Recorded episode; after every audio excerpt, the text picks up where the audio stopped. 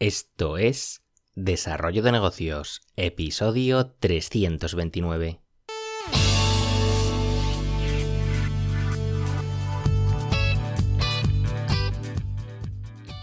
Muy buenos días, ¿qué tal? ¿Cómo estás? Bienvenido, bienvenida de nuevo al podcast Desarrollo de Negocios, el programa donde ya sabes, hablamos de ideas, de casos, de estrategias, de oportunidades, de mentalidad, de todo aquello relacionado con el desarrollo de negocios. Al otro lado del auricular ya lo sabes, Álvaro Flecha me puedes encontrar en álvaroflecha.com. Y hoy vamos con un tema de nuevo que toca el contenido. Mm, de hecho, no es la primera vez que hablo de, este tema, que hoy va la cosa de microcontenido o microcontent, si te gusta más su, su versión en inglés o bueno, ya sabes lo que pasa con toda esta palabrería que nos viene desde fuera, que al final la traducción pues acaba siendo algo muy literal o, no acaba siendo. Y nada, vuelvo al tema, que el microcontenido, que ya sabes que, he hablado en otras ocasiones sobre él, y poco a poco pues está siendo más demandado por, los proyectos online. Eh, el tiempo es al final, ya sabes, nuestro activo más valioso, por lo que cualquier cosa que nos pueda hacer, pues ahorrar unos minutos, unos segundos, lo que sea, pues siempre será bienvenida. Y, es que el mundo del contenido a mí me encanta, es apasionante y, como adicto al contenido que soy, ya te, ya te lo digo, pues consumo todo tipo de, contenido, pues de vídeos, de podcasts, de blogs, en redes sociales y, confieso que con algunos creadores de contenido, he llegado a saturarme hasta, hasta el punto de dejar de seguirles, a pesar de que su contenido pues me gustaba mucho. Es que el problema es que algunos creadores han incrementado la cantidad de contenidos hasta límites que yo personalmente no, no puedo permitirme consumir ya. Hay algunos creadores que es que crean cada día horas de contenido. Cada día. Y es que yo ni, puedo ni quiero invertir tres horas diarias de mi tiempo solo en consumir el contenido que crea una sola persona.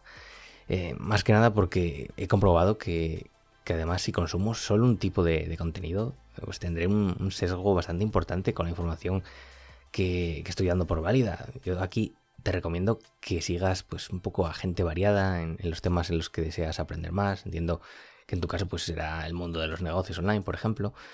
Eh, para precisamente pues, obtener diferentes puntos de vista de diferentes fuentes de información.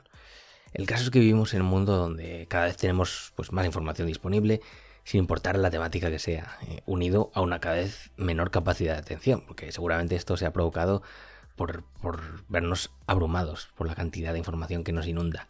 Eh, muchos consumimos mucho material en base a pequeños trucos que no sé hasta qué punto son buenos, como por ejemplo el truco este de consumir vídeos y podcasts, pues mm, eh, agregándoles mayor velocidad, poniéndolos a velocidad, por ejemplo, a 2 por y así pues, pues te ahorras la mitad de tiempo, puedes consumir más, pero ya te digo, no sé hasta qué punto esto es bueno o sano para, para la mente. Igualmente esto solo es un parche porque la cantidad de contenidos pues sigue creciendo y no para de crecer y ni con estos trucos podemos consumir todo lo que nos gustaría.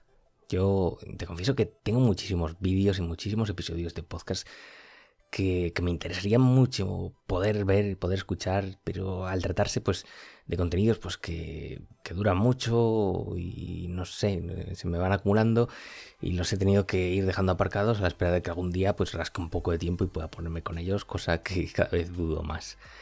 Y por todo esto, pues el microcontenido está siendo cada vez una mejor apuesta por parte de los creadores. Tampoco creo que haga falta que te defina lo que es el microcontenido, ya su nombre pues lo deja bastante claro. Lo que sí ocurre es que tradicionalmente se ha asociado al contenido creado en las redes sociales, pero va mucho más allá. Por supuesto que no sé, un tweet, un post en Instagram, un meme, pues, serían ejemplos de microcontenido, pero podemos darle un, un giro a la tuerca para, para sacarle partido en muchos otros ámbitos. Algo que hace falta entender es que el hecho de que creemos microcontenido no significa que debamos matar al contenido de mayor longitud. Eh, yo no he dicho en ningún momento que este sea malo, ni mucho menos. Es más, juega un papel muy importante en la estrategia y siempre he defendido que el contenido, pues, que dure lo que tenga que durar. La cuestión es que el microcontenido y el contenido de larga duración, pues pueden jugar en el mismo equipo complementándose bastante bien. Por ejemplo, muchos creadores aprovechan sus contenidos más largos para ir sacando pues, pequeñas perlas de valor que, que sirven tanto para quienes quieren algo rápido como para enganchar ya que si te gusta lo que ves en esos pequeños microcontenidos, pues puede que te animes a consumir el contenido en su totalidad. Y, a mí me pasa. De hecho, sigo muchos podcasts en inglés, sobre todo, pues que cuelgan a la vez el, episodio original y van sacando esas perlitas mm, que también vienen para saber de qué va, para mm, coger algún truquito. Y ya te digo, a mí me encanta.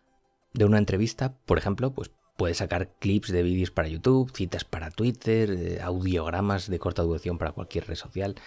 Eh, ya te digo, eh, existen muchísimas formas de, darle vida.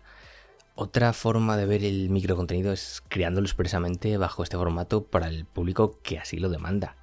Te voy a mencionar, de hecho, algunos ejemplos para que te hagas la idea de hasta dónde puede llegar.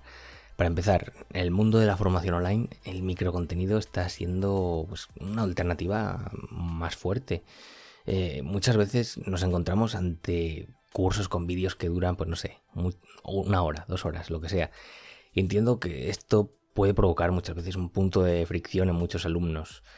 Y, lo que sí que estoy viendo es que cada vez son más las plataformas que apuestan por crear pues microlecciones, sea el formato que sea, para que el alumno pueda sentir que, aprende y que avanza, además de lograr también un mayor éxito de esta forma en el cumplimiento del programa, porque al final la mayoría de los cursos de formación online no los alumnos no los terminan. Por ejemplo, eh, hace poco descubrí una web que se llama micro-learn.info que ofrece aprendizaje de idiomas eh, ofreciendo una palabra y una frase cada día que te pueden llegar tanto por, por SMS como por email.